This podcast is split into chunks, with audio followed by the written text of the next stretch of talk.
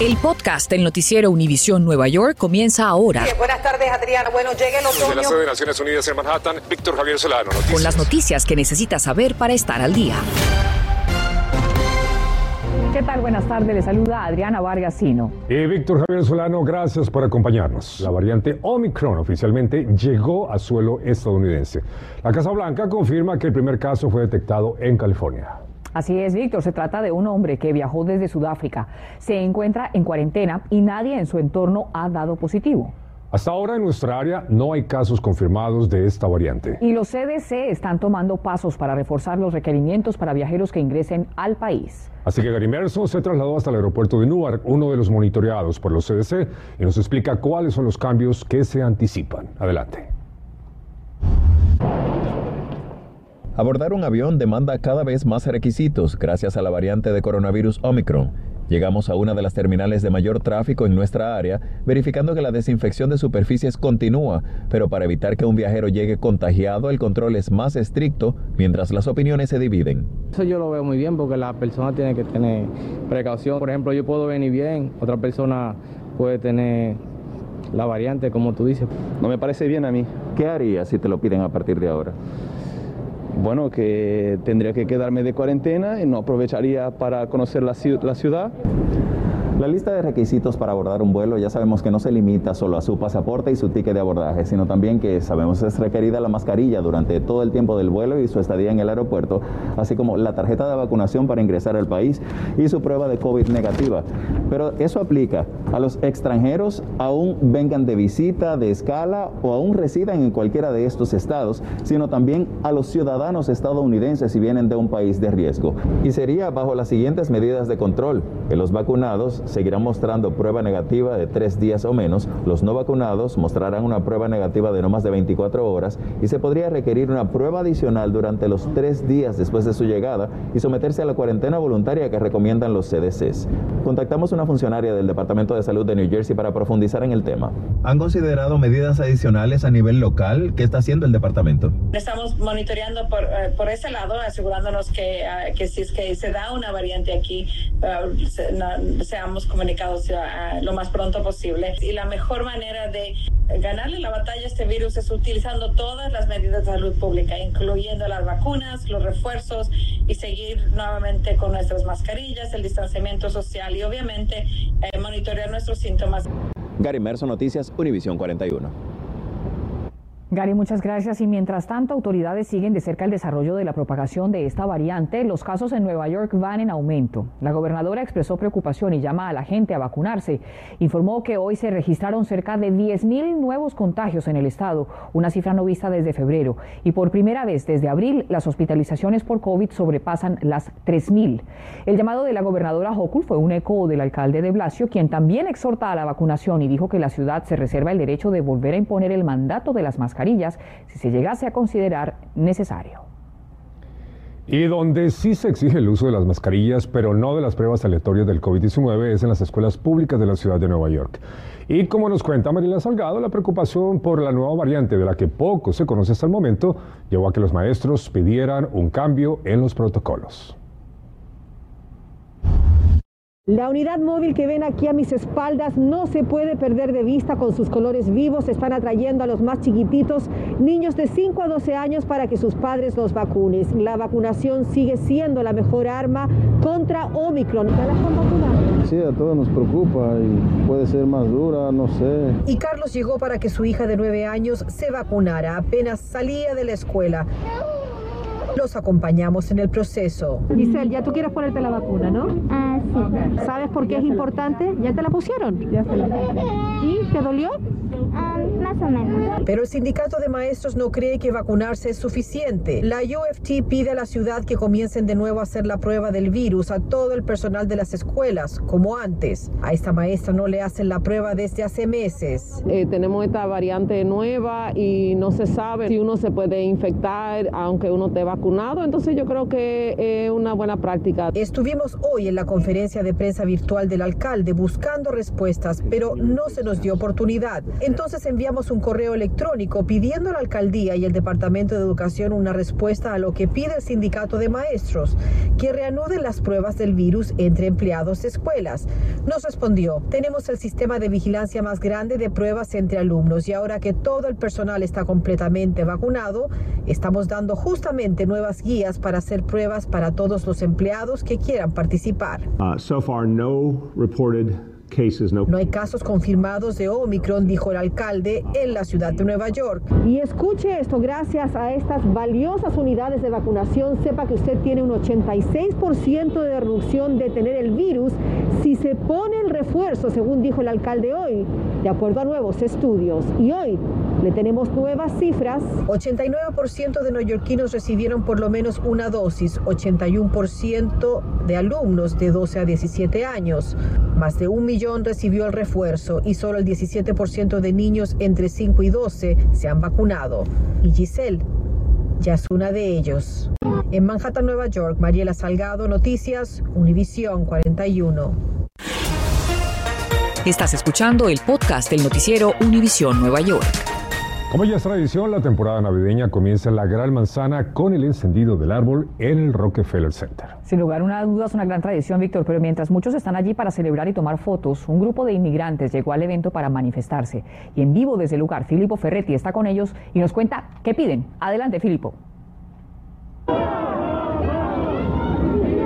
Asimismo, aquí a tan solo una cuadra en breve se encenderá de luces el tradicional árbol de Navidad Rockefeller Center, pero aquí hay otra luz, la luz de la esperanza de estas familias inmigrantes que piden un camino a la ciudadanía para los inmigrantes que no tienen un estatus legal en este país. Me acompaña Alejandra. Alejandra, tú eres de origen mexicano, lleva más de 30 años eh, en este país sin ver a tu familia. ¿Por qué están aquí enfrente de la catedral? Aquí más que nada porque es un símbolo de unión al encender el árbol de Rockefeller que significa la unidad familiar, la paz, el amor que tenemos a cada uno de nuestros seres queridos. Nosotros somos más de 12 millones de inmigrantes que estamos luchando por una ciudadanía legal, total, justa e íntegra en el cual merecemos ya ser visibles. Esa luz de esperanza le venimos a pedir a Chuck Schumer, a Biden, presidente, a la vicepresidenta Harris, al Congreso y a la parlamentaria que se haga una realidad. Más de 35 años llevamos luchando por esta reforma migratoria para estos inmigrantes. Somos la base económica y creo que es justo. En mi aspecto general, una de tantas historias de los 11 millones es que quiero estar con mi familia reunida en fiestas tan especiales, sobre todo que ese calor de un abrazo nadie me lo da a simple vista por teléfono.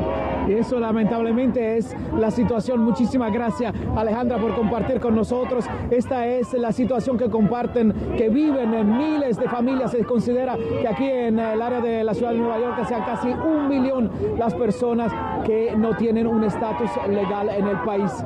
Esta es toda la información que comparto con ustedes en vivo desde la Catedral de San Patricio. Yo soy Filippo Ferretti, seguimos con más. Muchas gracias. Y entre tanto, en otras noticias, una explosión en un sótano sacude una vivienda de Brooklyn que seguidamente se prendió en llamas. Y las autoridades investigan lo ocurrido, así que Pilar Ortega nos informa lo más reciente y al tiempo ofrece importantes consejos de seguridad en este tipo de situaciones.